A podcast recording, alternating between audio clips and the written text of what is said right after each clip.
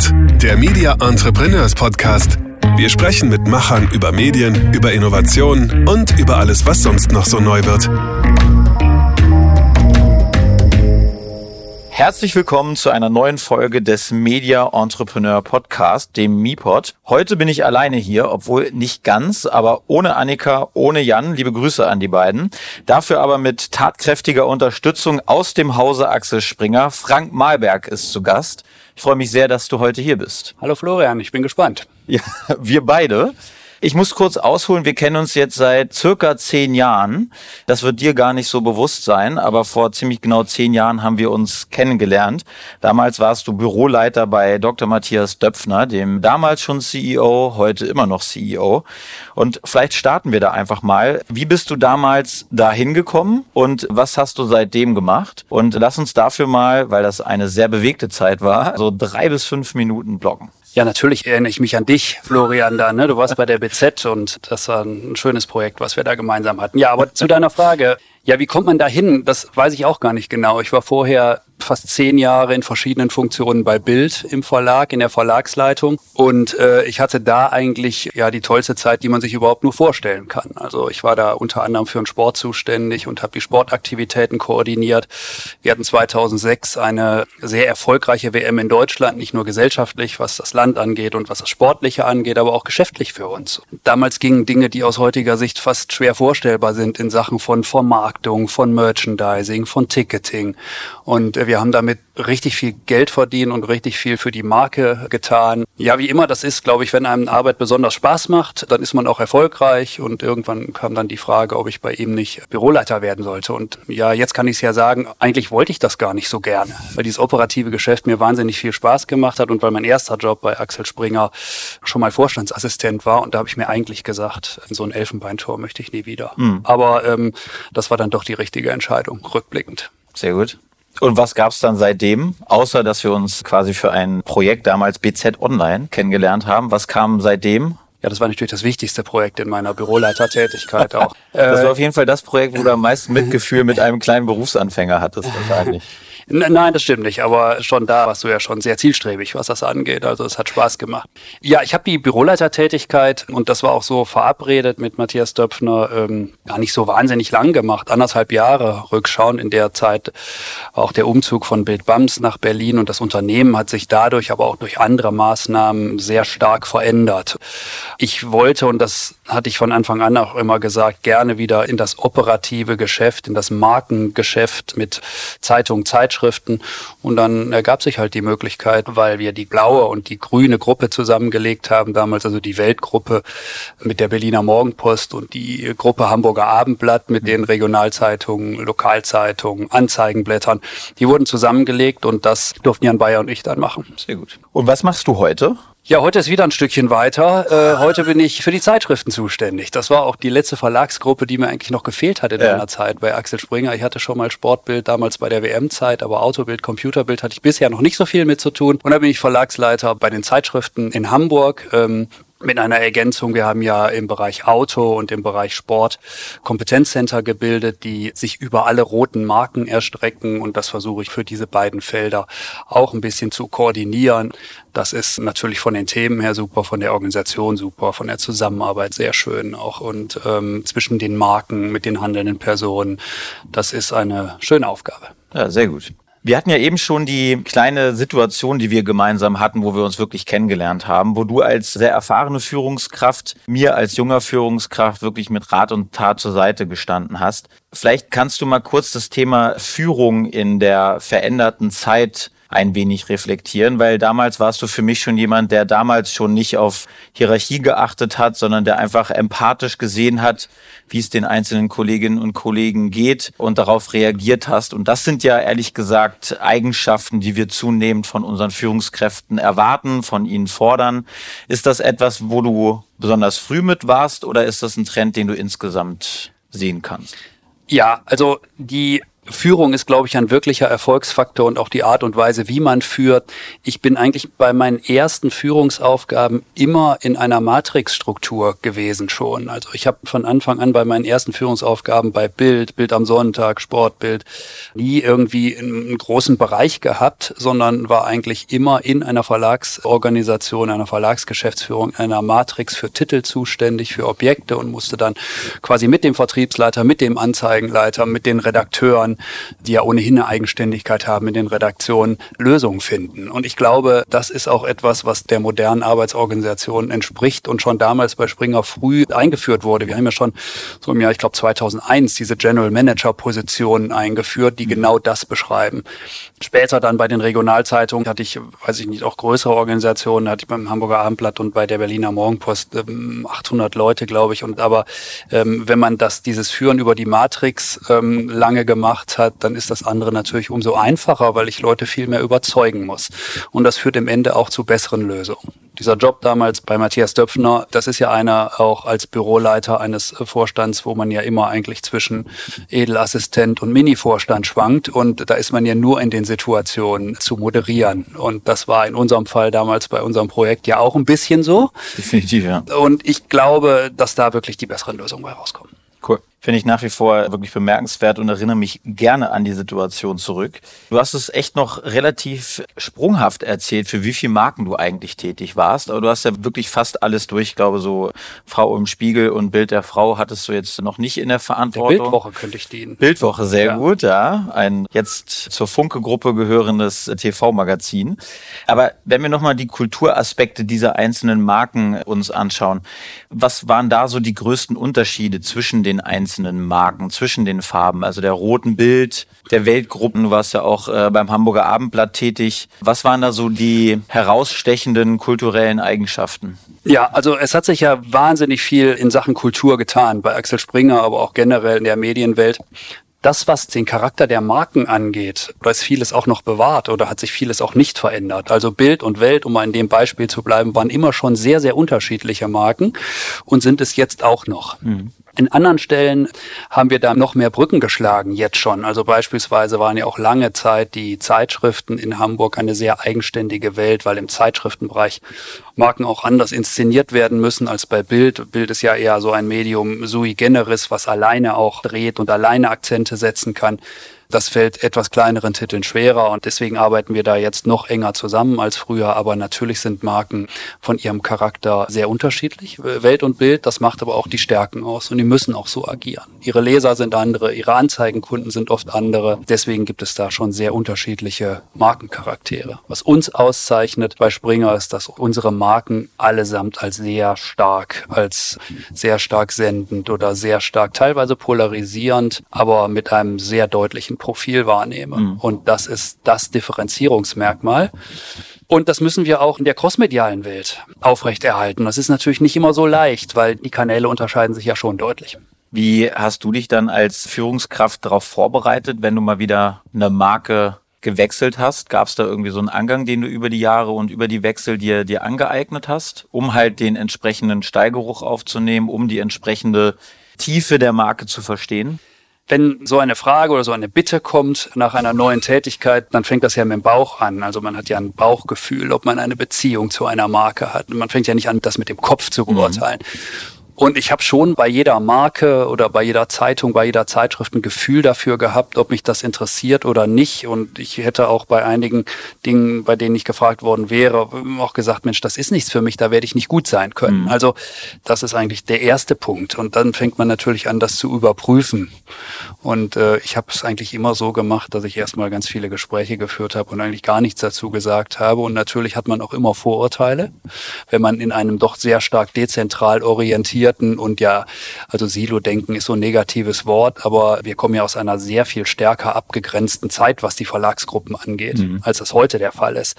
Da hat man Vorurteile und gerade wenn man so eine Verlagsgruppe wechselt, tut man gut daran, die nicht gleich auszuleben, sondern vielleicht erstmal zuzuhören. Vielleicht ist das eine oder andere auch gar nicht richtig. Ja. Meistens ist es ja so. Ja. Welche Vorurteile hast du dann trotzdem bestätigt gesehen?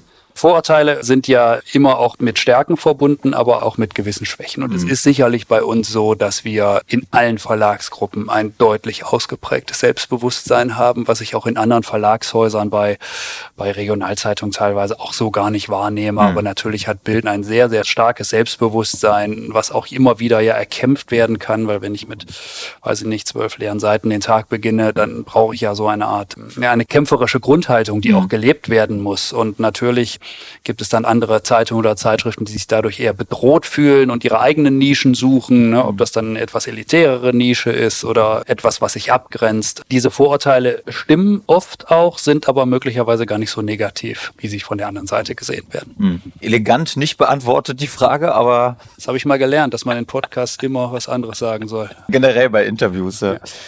Wann bist du genau zur Axel Springer gekommen?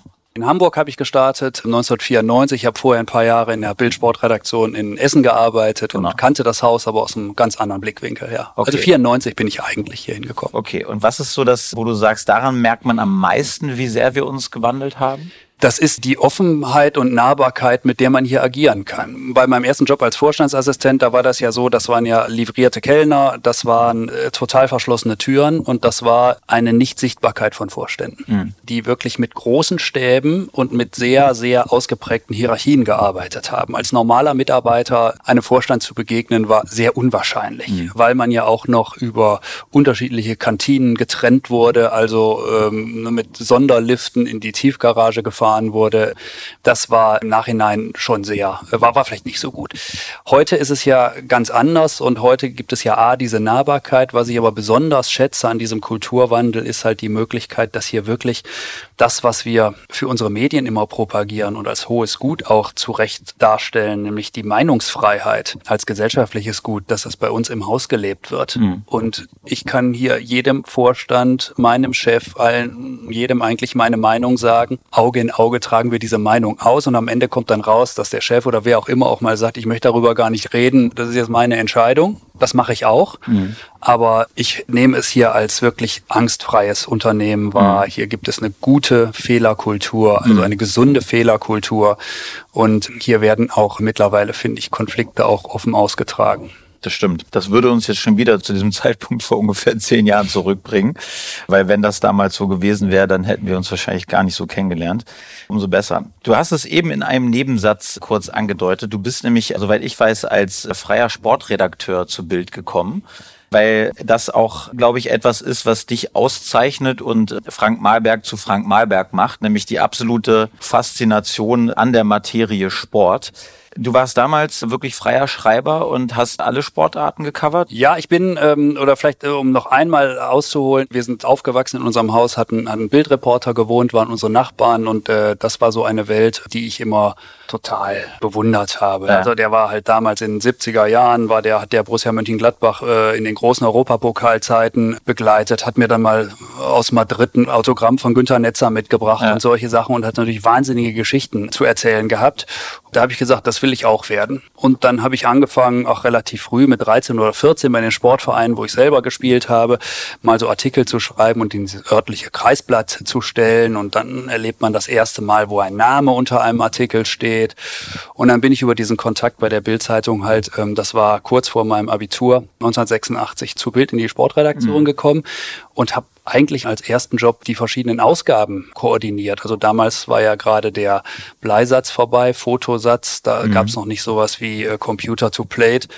Da gab es zehn verschiedene Ausgaben und diese zehn verschiedenen Ausgaben mussten dann halt Artikel reingeklebt werden und für den Sport war ich dafür zuständig zu achten, dass die auch alle richtig drin sind. Okay. Wir hatten da in NRW neun Bundesligisten, das war relativ kompliziert, da wurde viel getauscht und mir kam zugute, das ist so ein Tick von mir, dass ich damals so aus den 70er oder 80er Jahren eigentlich alle Ergebnisse kannte. Also ähm, ich konnte auch, wusste auch, wie alle Namen geschrieben werden. Das ist völlig sinnlose Belegung von Hirnkapazität, aber äh, man kann es ja nicht ändern deswegen war ich eigentlich für diesen Job wie gemacht und ja. dann ergab sich das so, dass ich ab und zu auch mal was schreiben konnte und dann fuhr ich mal zu Zweitliga spielen und Bundesliga spielen ja. und habe viele Sportarten auch gemacht, die sonst keiner machen wollte, bisschen Handball und ein bisschen Volleyball und insofern bin ich da ein bisschen in diesen Journalismusberuf reingekommen mhm. und äh, habe das Unternehmen Axel Springer von einer Seite kennengelernt die für mich schon prägend war und von der ich heute immer noch zehre, weil ich habe heute auch jeden Tag mit Redaktionen zu tun. Mhm.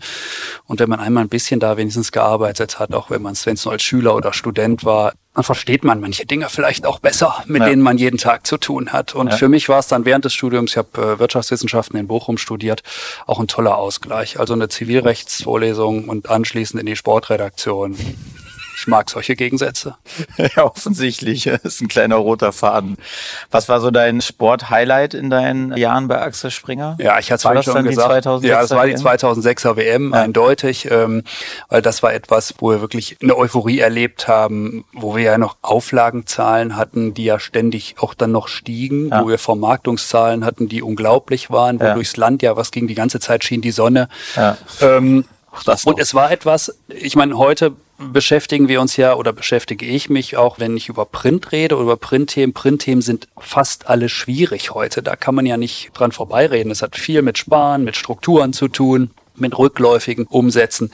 Damals schien wirklich auch überall die Sonne. Damals mhm. haben, hat von zehn Projekten, die man angefangen hat, haben mal sieben funktioniert mhm. und zu Mehrumsätzen geführt oder waren wirklich auch publizistische Erfolge. Mhm. Und ähm, das ist schon sehr viel schwieriger geworden, aber das war wirklich eine ganz großartige Zeit, ja. Cool. An was für Themen arbeitet ihr denn jetzt so bei der Sportbild? Was sind denn da für Themen? Also wir haben, ich erinnere mich noch gerne daran, als du auch noch hier in Berlin äh, bei der Bild im Einsatz warst, dass du das Thema Darts äh, dir vorgenommen hast und mit schier kindlicher Begeisterung von diesen Dart-Events gesprochen hast. Ja. Sind das Themen, die du jetzt auch in neuer Funktion äh, weitertreibst oder ist das eher E-Sports? Ja, wir müssen da wirklich noch deutlich mehr ausprobieren. Wir haben ja in Deutschland ist ja Sport äh, Fußball anders als in anderen europäischen Ländern. Es gibt ja keine Sporttageszeitung. Das ist ja auch ein Punkt, der uns lange bewegt hat. Jetzt haben wir ja Fußballbild vor zwei Jahren eingeführt und werden sie jetzt wieder einstellen, weil wir gedacht haben, dass das eine Marktnische ist, die groß genug ist. Hat sich jetzt so erwiesen, dass es nicht so ist. Ich glaube aber, dass andere Sportarten auch das Potenzial haben und dass viele ja auch den Eindruck haben, dass der Fußball manchmal sehr übermächtig wird, auch in dem Medienkonsum der mhm. Sportinteressierten.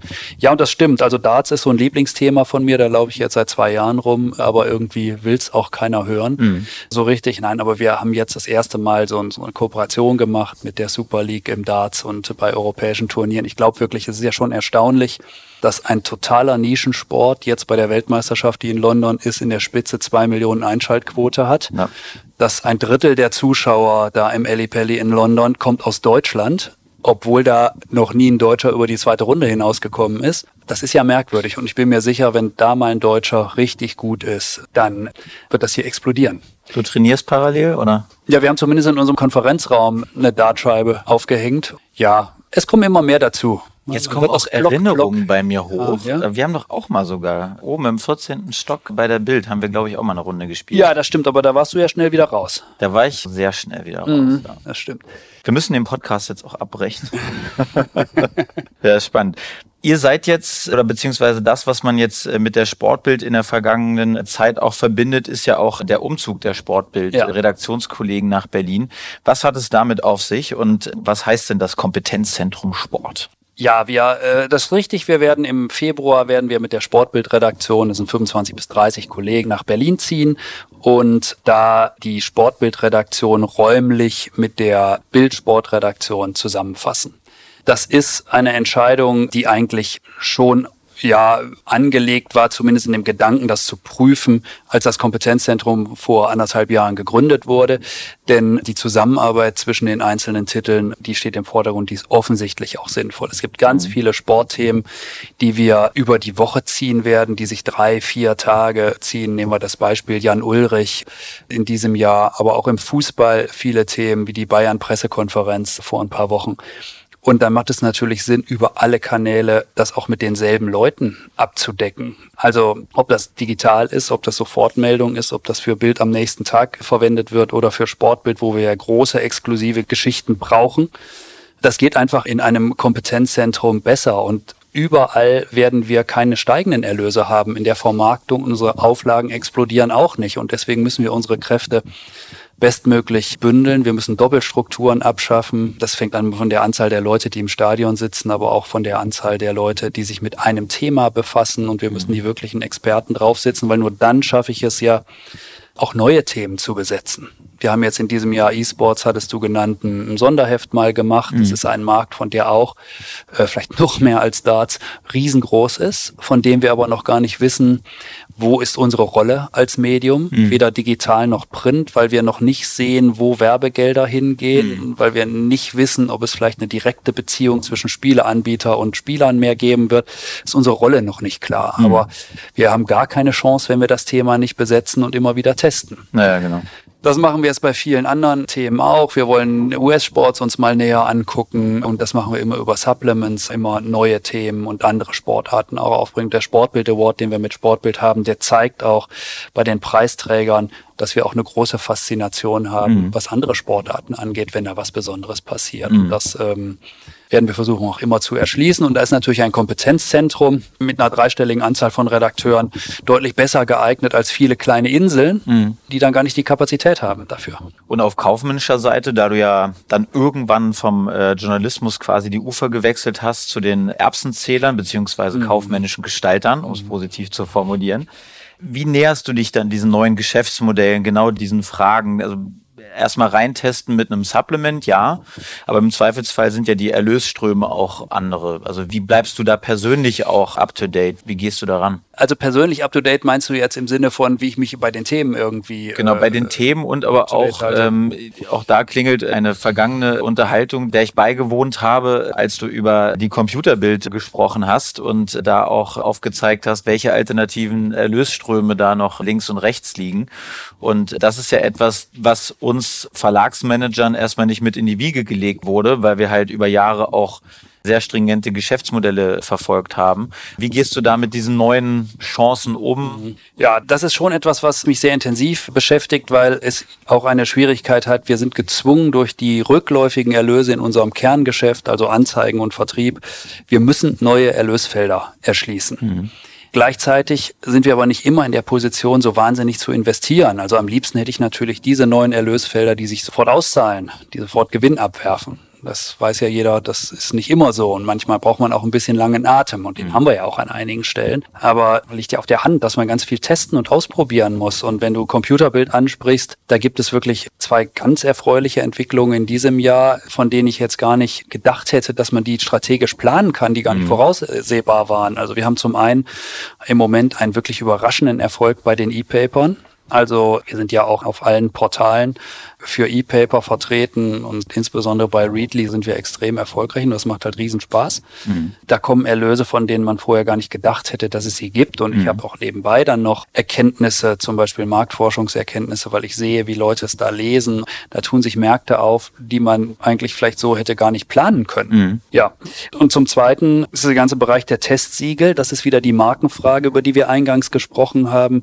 Wir sind im Moment sehr erfolgreich in der Vermarktung von Testsiegeln sowohl redaktionell als auch über unseren Partner Statista. Und mhm. da ist Computerbild ganz weit vorn, weil da haben wir die Marke Testbild auch noch. Wir mhm. testen viel. Wir haben auch ein eigenes Testlabor. Also wir mhm. lassen das nicht irgendwie machen und teilen natürlich auch. Aber gerade PC und Software, das testen wir alles selbst. Das ist wirklich etwas, wo wir sehen, dass dieser Vertrauensvorschuss, den unsere mhm. Marken haben, dass der sich auf andere Weisen zurückzahlen kann als oder auf zusätzliche Arten und Weisen als unsere traditionellen Erlösströme. Und ich glaube, da müssen wir viel, viel stärker noch die Augen Augen und Ohren offen halten und immer wieder ausprobieren. Dann aber auch, wenn es nicht klappt, schnell raus, weil sonst ja. verzetteln wir uns. Sehr gut. Jetzt würde ich gern auf die eher zukünftige Perspektive zu sprechen kommen, weil wir vielen unserer Podcast-Partner und äh, Gästen dann die Frage stellen, was sind denn Medien, die Sie persönlich sehr, sehr intensiv nutzen? Und da dürftest du jetzt äh, bitte keine Springer-Publikation nennen, sondern wirklich mal so ein bisschen links und rechts, was du da noch nutzt.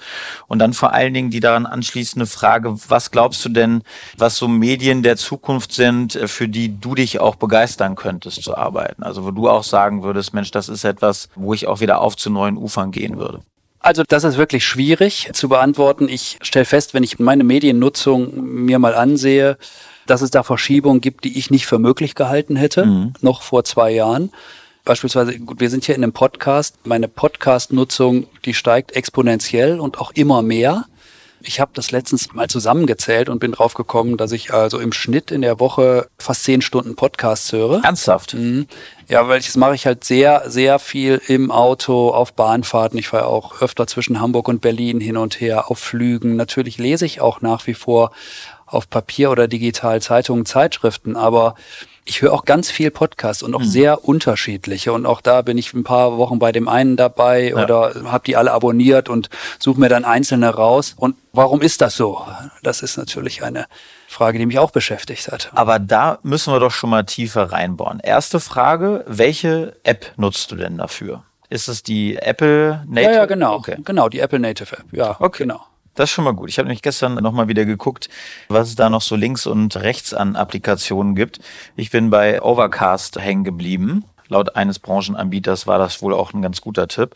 Aber Apple ist ja jetzt auch nochmal signifikant besser geworden mit dem letzten Release, soweit ich weiß. Ja, ich kenne gar keine, gar keine anderen, noch mal kurz keine anderen Anbieter, muss ich sagen. Ich habe mir das ganz einfach gemacht, ja. sondern das auf dem iPhone einmal ja. ausprobiert und ja. dann mal ein bisschen gesurft und ein paar runtergeladen. Und ich höre auch immer andere, muss ich sagen. Und auch Was wären denn so drei Podcast-Tipps, die du unseren Hörern mitgeben kannst? Gerne aus ganz verschiedenen Richtungen. Also ich höre schon gern diese eher interviewbasierten mhm. Podcasts Podcasts. Also ich habe auf dem in der Bahn hierhin habe ich von dem Trautmann äh, mhm. Podcast mhm. einen gehört, äh, der mich interessiert hat, weil er ja. auch mit einem Gast aus den Medien war, aber auch ganz andere. Mit einem Zen-Meister habe ich da einen Podcast gehört oder ähm, das, das sind Sachen, die auf die ich sonst nie kommen würde. Ja. Also das, was auch eine Zeitung oder Zeitschrift ausmacht. Genau. Man stößt ja. dabei auf Dinge, die man vorher nicht gesucht hat. Mhm. Und sowas finde ich in der Mediennutzung immer essentiell. Das finde ich gut. Ich höre auch kurze Podcasts, also mhm. zum Beispiel von der BBC Six Minutes English höre ich gerne und oft und ja. eigentlich fast immer, weil ich die mal so einstreuen kann, auch auf U-Bahn-Fahrten ja. und immer das Gefühl habe, das war jetzt irgendwie sinnvoll. Ich bin ja auch so effizienzgetrieben. Das muss ja immer, ich kann ja nicht so rumstehen oder ja. sowas einfach. Und dann ähm, da passt sowas ganz gut.